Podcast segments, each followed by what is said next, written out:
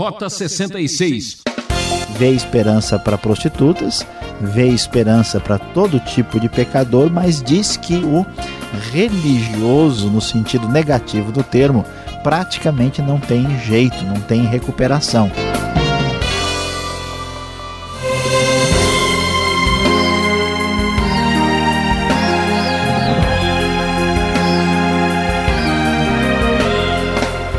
Rota 66 está com tudo no programa de hoje. Preparamos um pacote especial da série Salmos. Aqui é Beltrão e juntos vamos entender os Salmos 50, 52 e 54. O professor Luiz Saião chama a nossa atenção com um verso em seu tema: O bem Deus quer, o mal não quer. No tempo que temos, é nosso dever fazer todo o bem que pudermos para todas as pessoas que pudermos e de todos os modos que pudermos. A menor das boas ações é melhor que a maior das boas intenções. Vamos colocar um pouco mais de ação em seu rádio. Embarque agora nessa expedição com Luiz Saião. Prosseguindo em nossa caminhada pelo livro de Salmos. E como você já tem acompanhado, nós estamos no segundo livro de Salmos, no segundo trecho de capítulos de Salmos, que começa lá no capítulo de número 42 e prossegue até o 72. Vamos hoje falar sobre os Salmos 50, 52 e 54. E o tema de hoje será: O bem Deus quer, o mal não quer. O bem Deus quer, o mal não quer vamos prestar atenção à reflexão que nos traz esse texto. Ah, como você deve lembrar, você que está acompanhando Rota 66, nós já estudamos o Salmo 51, junto com o Salmo 32 e o Salmo 53 com o Salmo 14.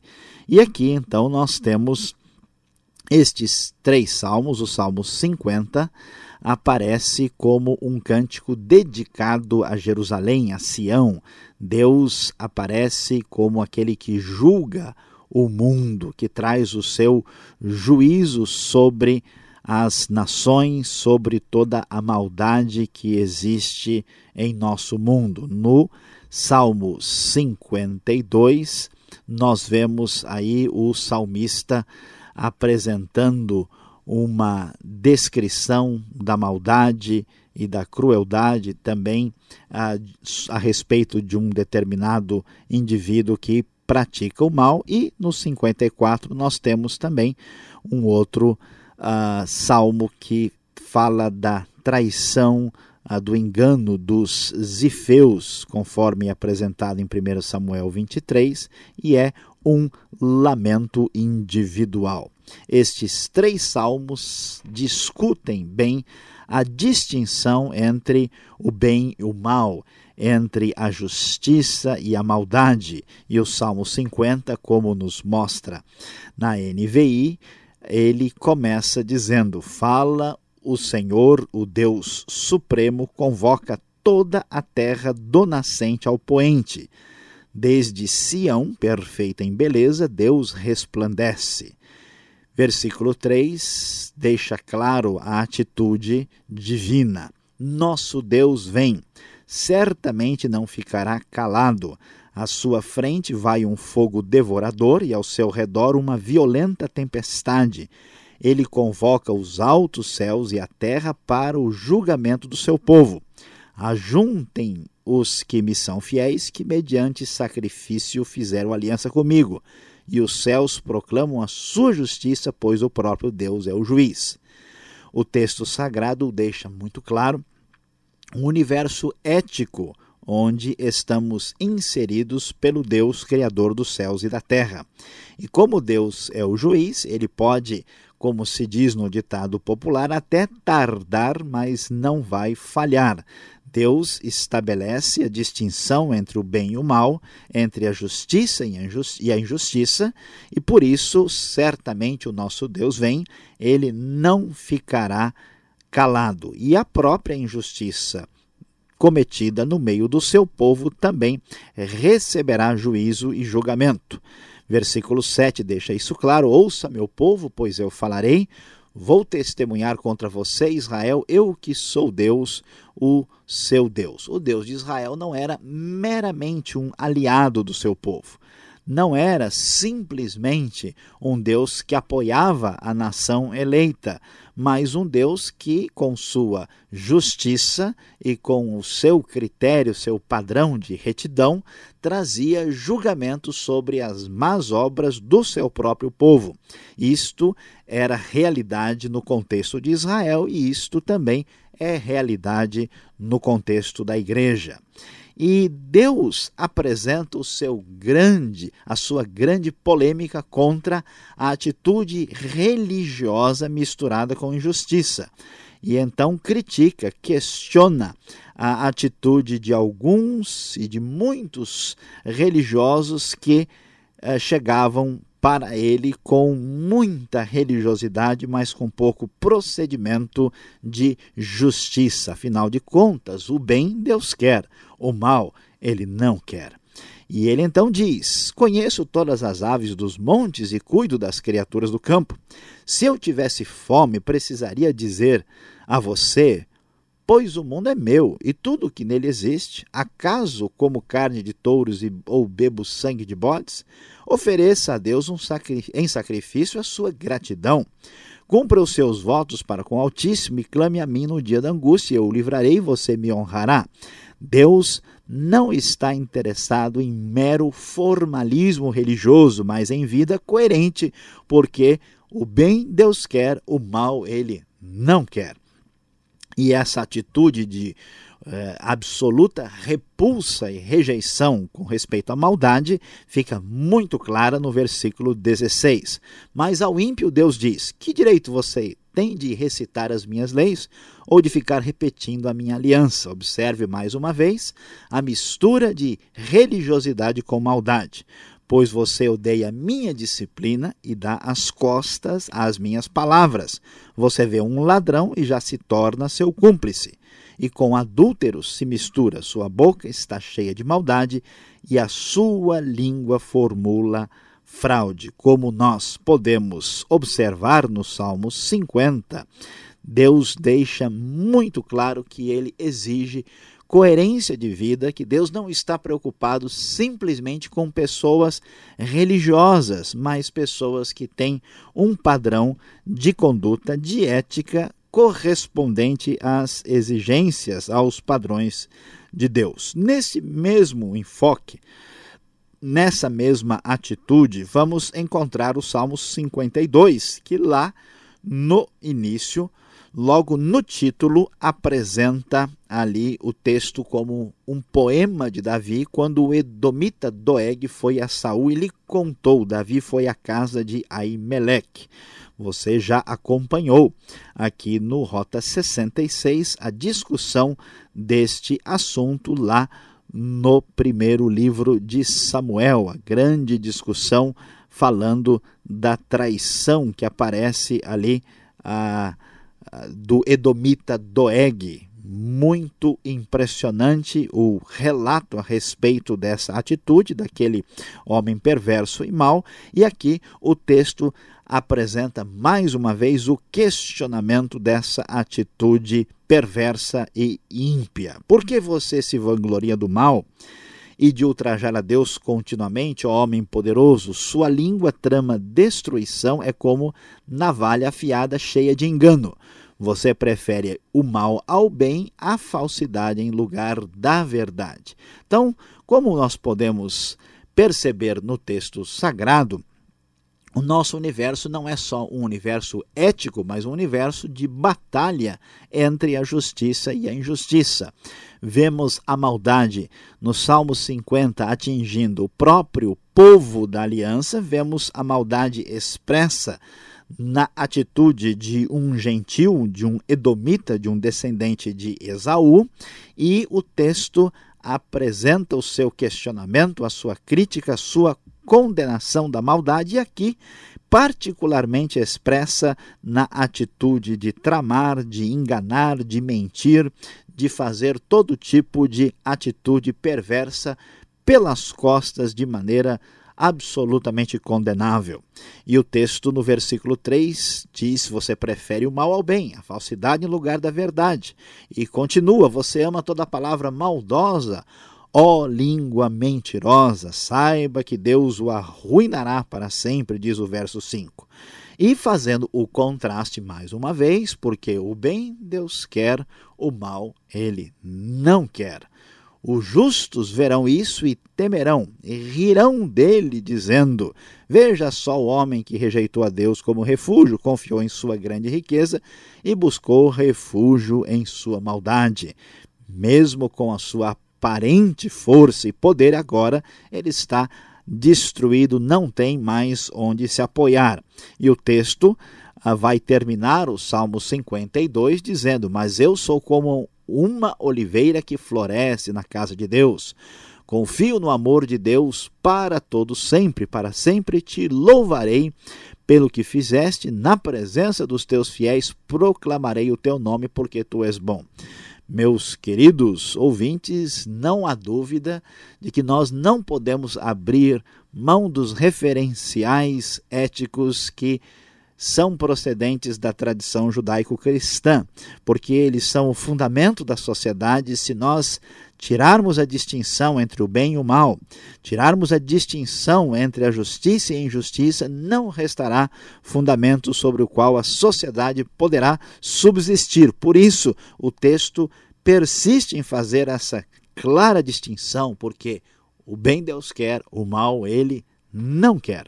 E o Salmo 54 também apresentado como um poema de Davi, quando os ifeus foram a Saul e disseram: Acaso Davi não está se escondendo entre nós? E aí nós temos a traição semelhante ao que vamos ver no Salmo 52, pelo menos em parte. Salva-me, ó Deus, pelo teu nome, defende-me pelo teu poder, ouve a minha oração, ó Deus. Escuta as minhas palavras. Estrangeiros me atacam, homens cruéis querem matar-me, homens que não se importam com Deus. Observem que a maldade, observe que a injustiça não tem breque, não tem freio. Se ela não for parada, prosseguirá constantemente. Quando muitas vezes o bem é clemente para deter a injustiça, não se preocupa, não pensa, não imagina que a atitude do mal vai ser diferente. Por isso, muitas vezes, a atitude para estancar, para erradicar a maldade é muitas vezes considerada radical, por causa do que nós podemos observar que uma vez que o mal está no controle, sua atitude é simplesmente avassaladora. Certamente Deus é o meu auxílio, é o Senhor que me sustém.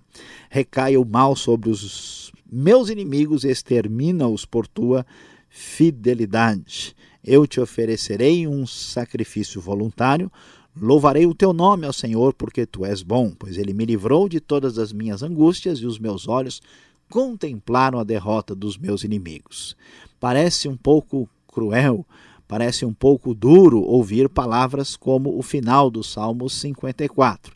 Mas a grande verdade é que esse conflito entre a justiça e a injustiça é uma realidade, é o desenho da nossa história, é o cenário por trás do livro, por exemplo, do Apocalipse, é o que inspira a maioria dos filmes que você vê na televisão e no cinema. Grande batalha entre o bem e o mal. E a nossa expectativa, a nossa atitude é de profunda rejeição e repúdio ao mal. A nossa esperança é que finalmente o bem vencerá o mal.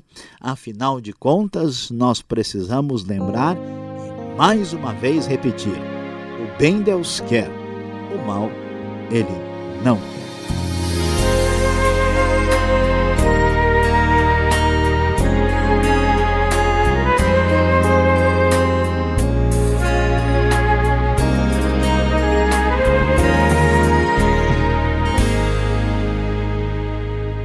Você está no rumo certo. Esse é o programa Rota 66, o caminho para entender o ensino teológico dos 66 livros da Bíblia.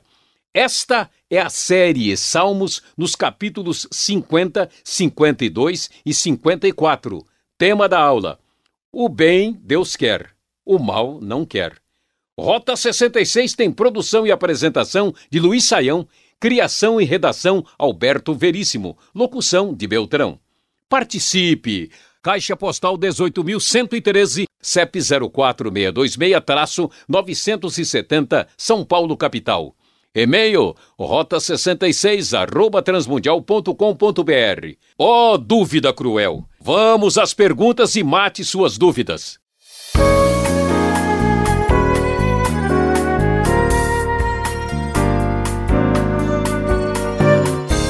Voltamos agora com o estudo do Rota 66 em três salmos, os 50, os 52 e depois os 54 que você acompanha a exposição com o professor Luiz Saião, que vai responder algumas perguntas, quem sabe algumas questões suas. Professor, o que há de tão errado assim com o ritualismo religioso, essa formalidade toda que aparece nestes salmos? Porque o texto, de uma forma geral, critica tanto esta postura?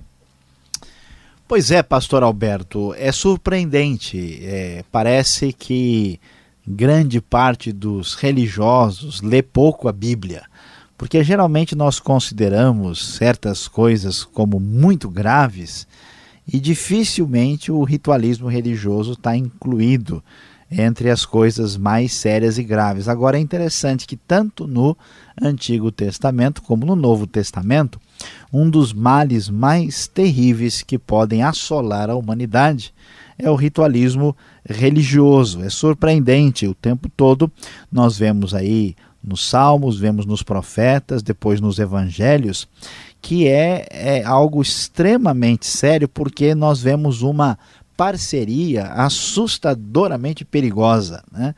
que quando pensamos em fé, em religião, em expressão ah, né, de crença em Deus, nós esperamos coisas positivas. O grande problema é quando a pessoa perde Deus no meio da religião e ele fica com o vazio, fica simplesmente com um ritual e passa a fazer as coisas sem pensar no que está fazendo, sem nem entender. Então aquilo fica puro é, ritual mecânico sem valor. E aí, ah, esse vácuo abre um espaço tremendo para a manifestação da maldade. Porque veja só, se o pecado, se o mal já tem um poder tão avassalador, imagine se a pessoa que pratica o mal ainda entende que Deus está do seu lado.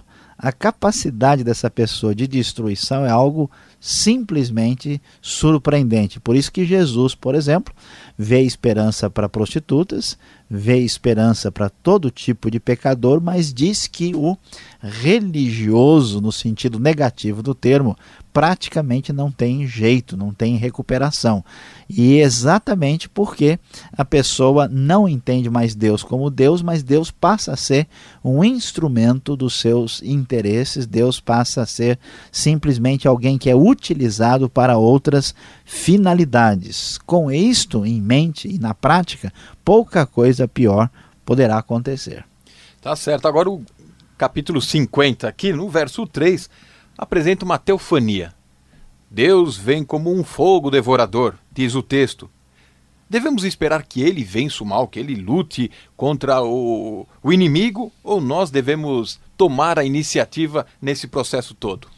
Excelente pergunta, pastor Alberto. E é verdade, o texto nos diz isso mesmo. Nosso Deus vem, certamente não ficará calado. A ideia do salmista é que Deus habita em Sião, Deus habita ali no, na sua morada, no seu tabernáculo, e ele está presente, né? ele é descrito muitas vezes nessa nesse clima meteorológico, né? no meio do fogo devorador, na tempestade violenta, ele vai trazer o seu julgamento. Mas, ao mesmo tempo, é interessante observar que o mesmo Salmo 50, que afirma que Deus vem, mais lá para frente, diante da maldade do ímpio, ele diz: Ficaria eu calado diante de tudo que você tem feito? Você pensa que eu sou como você, mas agora eu o acusarei diretamente sem omitir coisa alguma.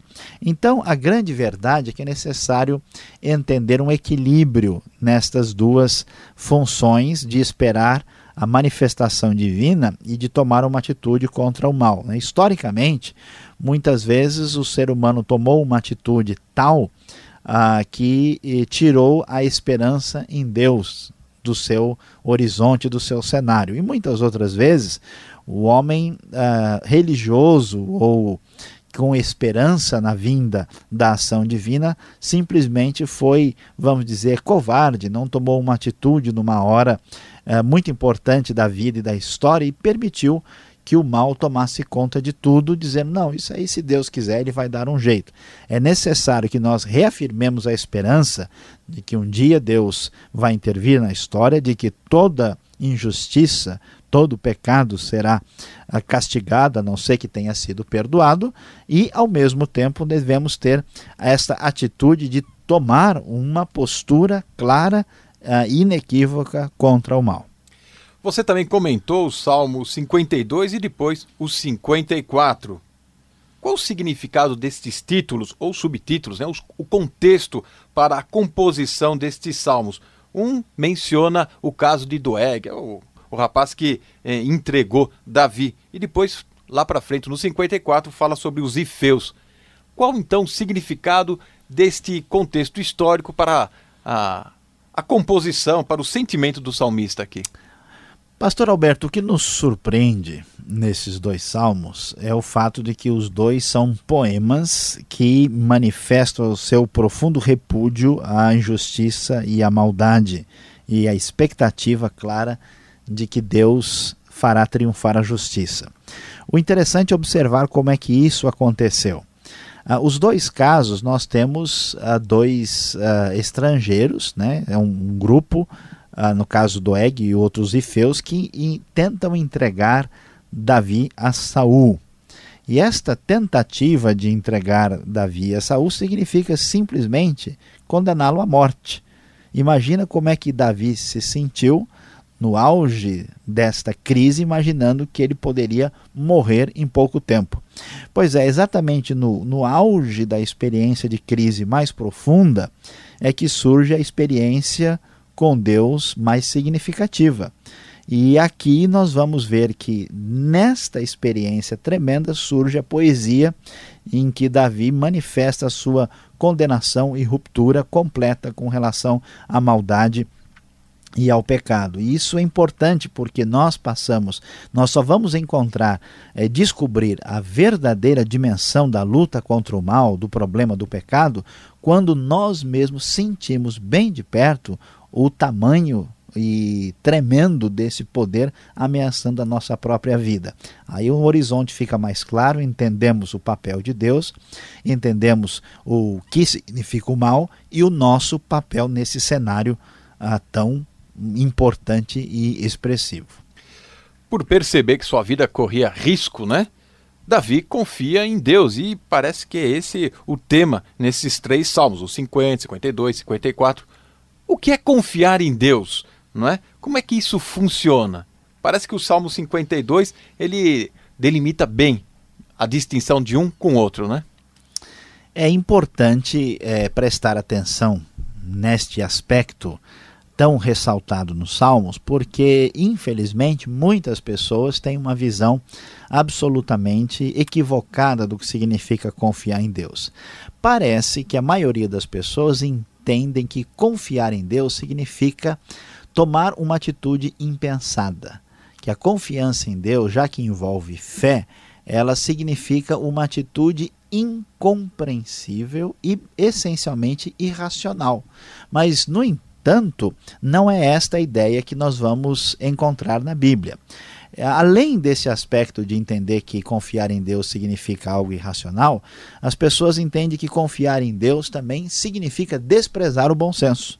Ou seja, olha, como eu confio em Deus, eu vou pular aqui do prédio, né, e Deus é que vai me preservar. Eu vou para tal lugar, vou me enfiar dentro da selva amazônica, vou confiar em Deus, né, e toda cobra será vencida em nome de Jesus. Essa atitude não tem uh, fundamento na Bíblia. A ideia de confiar em Deus no livro de Salmos e na Bíblia de modo geral tem o fundamento de não ter o orgulho humano e de entender que a vida depende de você que você é dono da situação, que é exatamente ao contrário do que nós temos na atitude dos ímpios e dos perversos. E confiar em Deus significa viver de maneira justa e ética, porque se é verdade que este é o Deus em quem eu tenho posto a minha esperança, ele é um Deus justo, portanto, a minha atitude de confiança se expressa por uma postura ética absolutamente distinta da maldade. Confiar em Deus, portanto, não significa uma atitude irrefletida, irracional e absurda. Agora você disse tudo. Você que está nos acompanhando, fique mais um pouco com a gente. O professor Saião tem uma aplicação especial para você.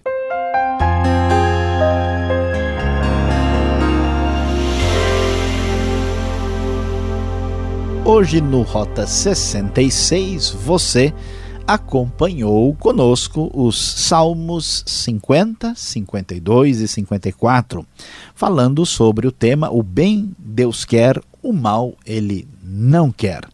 Nós vimos como o texto sagrado deixa bem clara a nossa atitude de repúdio, de rejeição, de condenação da maldade e da injustiça. E qual é a grande lição que devemos colocar em prática na nossa vida? A grande verdade que precisa ser ressaltada é contra o mal, seja radical. Nós não podemos acariciar o erro, não podemos ser condescendente com a injustiça. A verdade é que contra o mal você deve ser radical. Afinal de contas, o bem Deus quer, o mal ele não quer. O bem Deus quer, o mal ele não quer. O bem Deus quer, o mal ele não quer.